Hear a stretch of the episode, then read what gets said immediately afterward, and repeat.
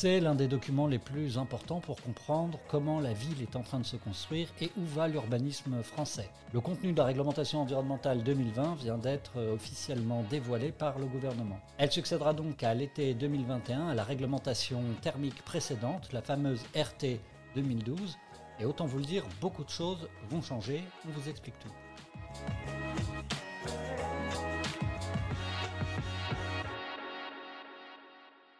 Alors les réglementations thermiques existent depuis les années 70 et ont été inventées pour faire suite au choc pétrolier avec un objectif euh, majeur, un objectif numéro un qui est tout simplement la réduction des consommations d'énergie dans les bâtiments. Et évidemment cet objectif reste d'une actualité particulièrement forte. C'est donc le pilier numéro un de la réglementation environnementale 2020. Les objectifs sont renforcés de 30% par rapport à la RT 2012 sur le chauffage, la climatisation et la lumière. Toutes les personnes amenées à construire, que ce soit des particuliers ou des professionnels, vont donc devoir se poser la question de ce qu'on appelle la conception bioclimatique, l'isolation des bâtiments, leur orientation, les apports de lumière, les apports de chaleur et ainsi de suite. Mais ce n'est pas tout. Les choses ont beaucoup changé depuis les années 70 et notamment le climat a fait éruption comme un des sujets majeurs qui va devoir euh, concentrer tous nos efforts dans les décennies à venir. La réglementation environnementale va prendre en compte ces questions-là, notamment au travers du confort d'été, c'est-à-dire comment empêcher qu'il fasse trop chaud trop longtemps lors des pics de chaleur et les épisodes caniculaires. La grande nouveauté de ce point de vue-là, c'est la notion de degré-heure qui fait son entrée dans la réglementation. Alors c'est un calcul un petit peu complexe qui vise à pénaliser, voire interdire des logements peu adaptés à ces épisodes extrêmes. À nouveau, ce sont des solutions bioclimatiques qui doivent être recherchées pour une climatisation dite passive, par opposition à une climatisation active, la bonne vieille clim que tout le monde connaît. Favoriser la ventilation naturelle, limiter les apports de soleil, etc. Troisième objectif, pour la première fois, la réglementation environnementale va imposer des baisses d'émissions de carbone dans les bâtiments neufs. Le gros des émissions, en l'occurrence, c'est le chauffage. Et donc, après avoir interdit les chaudières à fioul, ce sont les chaudières à gaz qui vont être progressivement interdites à compter de 2024. Toutes les solutions fossiles étant désormais bannies, il va falloir se concentrer pour le chauffage sur des solutions électriques ou renouvelables comme les chaudières à bois ou euh, la géothermie. Ça, c'est pour les émissions de carbone pendant toute la vie du bâtiment. Mais la réglementation environnementale s'intéresse également à la construction en tant que telle. Et pour s'y attaquer, il faut nécessairement s'interroger sur les matériaux de construction. Et donc essayer de limiter au maximum les matériaux les plus émissifs comme le béton ou l'acier. Pour les remplacer, l'État mise sur les matériaux biosourcés comme la paille ou le bois, qui se trouvent en quantité très abondante sur le territoire français et qui présentent un bilan carbone nettement avantageux. Alors les réactions ont fusé de toutes parts concernant ces annonces, aussi bien du côté de la Fédération française du bâtiment de la Fédération des promoteurs immobiliers qui jugent que cette réglementation est très restrictive et qu'elle risque en quelque sorte de pénaliser, voire de casser l'industrie de la construction qui représente énormément d'emplois et qui a par ailleurs de nombreux défis devant elle, comme la crise du logement par exemple. En cause, d'après eux, une hausse des coûts de construction, évaluée quelque part entre 10 et 15 à terme, sauf que comme l'a rappelé l'État, ces objectifs nouveaux vont monter progressivement en puissance et vont permettre aux filières de se développer, de se structurer et d'amortir ces surcoûts. D'ailleurs, la question s'était déjà posée exactement dans les mêmes termes il y a une dizaine d'années lors de la RT 2012. On estimait déjà à l'époque que les mesures mises en œuvre allaient renchérir du même ordre de grandeur la construction neuve. Pour d'autres, au contraire, c'est plutôt une excellente nouvelle. Je pense en particulier à la filière bois qui va trouver là une opportunité de développement assez unique dans les années à venir. Et je vous propose qu'on en parle tout de suite avec Céline Laurent, qui est déléguée générale de l'interprofession FIBois, qui représente donc toutes les entreprises de la filière bois en Ile-de-France, de l'amont, c'est-à-dire de la forêt, jusqu'à l'aval, c'est-à-dire la ville. Merci Céline Laurent d'avoir accepté de répondre à mes questions. Euh, pour la première fois, le droit français va rendre, pour ainsi dire, presque obligatoire le recours au bois dans certaines proportions dans les constructions neuves. J'imagine que c'est une bonne nouvelle pour la filière que tu représentes. Bah, effectivement, c'est vraiment une bonne nouvelle que euh, cette euh, RE 2020 euh, prenne en compte en fait toute la, capacité du bois et des autres matériaux biosourcés comme le chanvre ou la paille de stocker du carbone tout au long de la vie.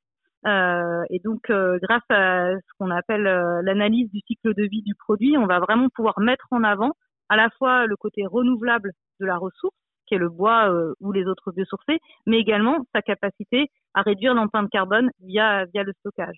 Et ça, c'est une, c'est un gros progrès et on, est vraiment ravis que, ce soit reconnu dans le cadre d'une logique réglementaire et donc législative, qui va vraiment donner un coup de boost à la filière qui se prépare depuis maintenant une dizaine d'années euh, à rentrer, euh, à devenir vraiment une filière dynamique et à être dans des logiques de massification, puisque c'est déjà le cas dans d'autres pays en dehors de la France où ça ne pose aucun souci.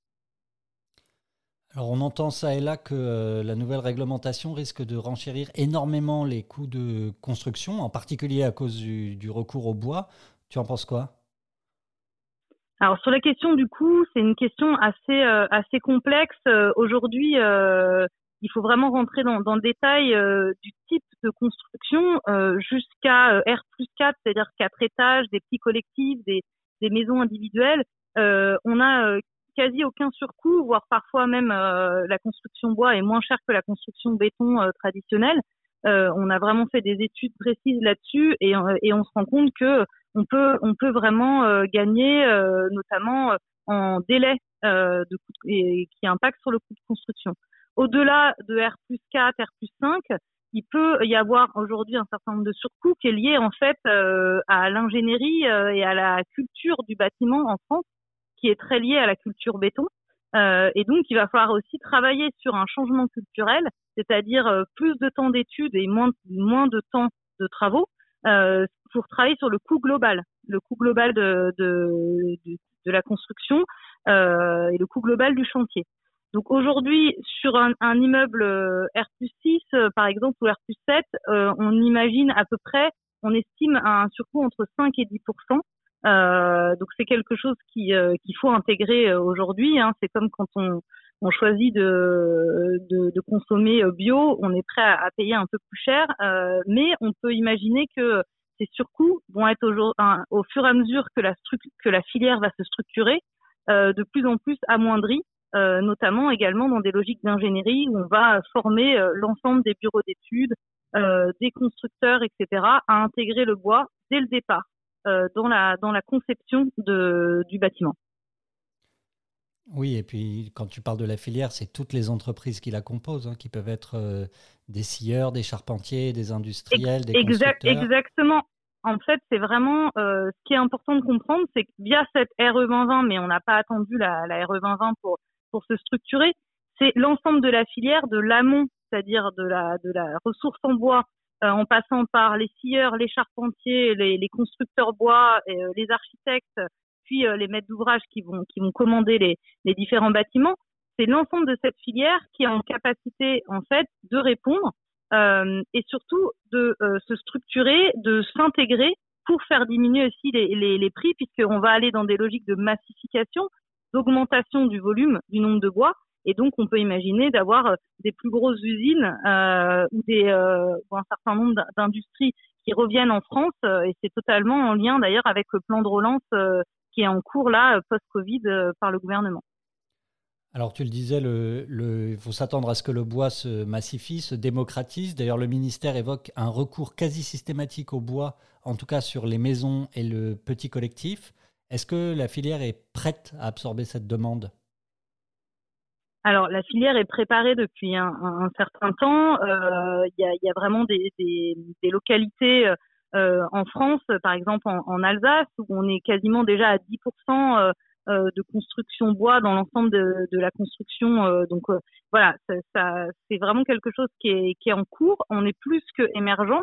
Et sur les petits collectifs et les maisons individuelles, euh, on a un recours quasi systématique à ce qu'on appelle le, comme procédé constructif euh, l'ossature bois, donc euh, c'est aujourd'hui à peu près 80% euh, des procédés constructifs de la, filière bois, c'est l'ossature bois et euh, on a aujourd'hui les capacités par des industriels de la filière, charpentiers, constructeurs, scieurs, à répondre totalement à cette demande, même si elle était amenée à se, à se multiplier et, et à se démocratiser comme, comme tu l'indiques.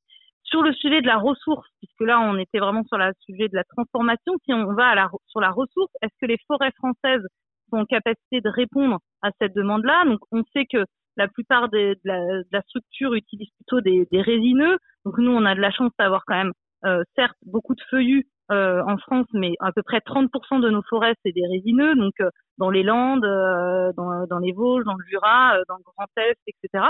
Et on a aujourd'hui, on utilise à peu près 55% de l'accroissement naturel de la forêt.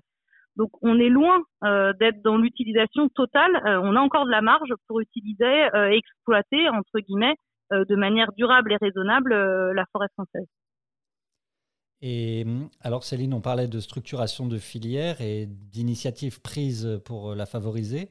je crois savoir que FIBOIL Île-de-France, que tu représentes, n'a pas attendu l'arrivée de la nouvelle réglementation pour monter en puissance et faire monter en puissance la construction bois effectivement, on, a, devancé de peu euh, l'arrivée de la RE 2020 euh, en signant le 5 novembre dernier euh, le pacte bois construction, qui est en fait un outil qui a été qui, permet à un certain nombre de maîtres d'ouvrage et de d'aménageurs franciliens en l'occurrence, mais ça a vocation à être nationalisé ou en tout cas homogénéisé à l'échelle nationale si si certains veulent s'en emparer, pardon, euh, donc ce pacte, en fait, euh, ce sont des engagements de 28 mètres d'ouvrage aujourd'hui et les collectivités euh, comme la ville de Paris, euh, la métropole du Grand Paris vont aussi nous rejoindre a priori en début d'année 2021 pour s'engager sur une part de leur construction bois, donc 10, 20 ou 40% de leur construction bois, en, en plus en s'engageant sur une part de bois français, donc à minimum 30%. Euh, avec en plus une certification PEFC ou FSC pour vraiment insister sur la gestion durable de la forêt. Donc c'est un choc un peu de la demande euh, au niveau euh, francilien. Et comme on sait que la Lille de France représente 30% du PIB euh, français et 30% à peu près de la construction en, France, euh, ça va tirer toute la toute la filière française. On voit bien la, force que ça que ça peut avoir. Et, et aujourd'hui, on est contacté par de nombreux autres promoteurs, bailleurs ou, ou aménageurs pour pour rentrer dans le pacte. Euh, et donc, on, est vraiment ravis d'avoir euh, d'avoir lancé, euh, lancé cette dynamique. Alors, tu as cité des maîtres d'ouvrage publics et des aménageurs. Il y a aussi des maîtres d'ouvrage privés, des promoteurs immobiliers qui ont signé ce pacte. Complètement. Alors, on a de nombreux maîtres d'ouvrage privés, des promoteurs. C'est un peu la différence avec le, la première charte qui avait été initiée en 2015. Là, on l'a ouvert à des promoteurs privés, soit des promoteurs privés qui étaient déjà engagés dans la construction bois comme Oudéum, REI euh, ou des plus petits promoteurs comme Canea par exemple qui euh, ont déjà fait du bois leur ADN et qui, qui vont s'engager au-delà pour aller vers par exemple 80% de bois français, vont s'engager sur des engagements complémentaires démonstrateurs ou des promoteurs plutôt classiques on va dire comme Link City, Bouygues Immobilier, ICAD euh, qui euh, là euh, se sont engagés fortement dans, sur un changement de culture et qui sont prêts aujourd'hui à, à, se, à se dire qu'ils vont construire dans les quatre ans 10% de leur production en bois.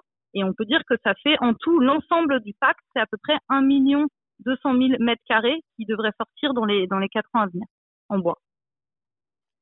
Merci Céline d'avoir répondu à mes questions. Je te dis à très bientôt. Merci beaucoup, à bientôt.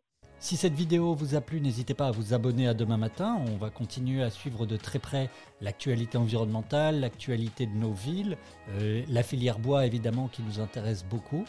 Euh, n'hésitez pas non plus à nous faire signe sur les réseaux sociaux à travers un like ou un commentaire et à partager largement autour de vous. Tout votre soutien est grandement apprécié. Merci et à demain matin.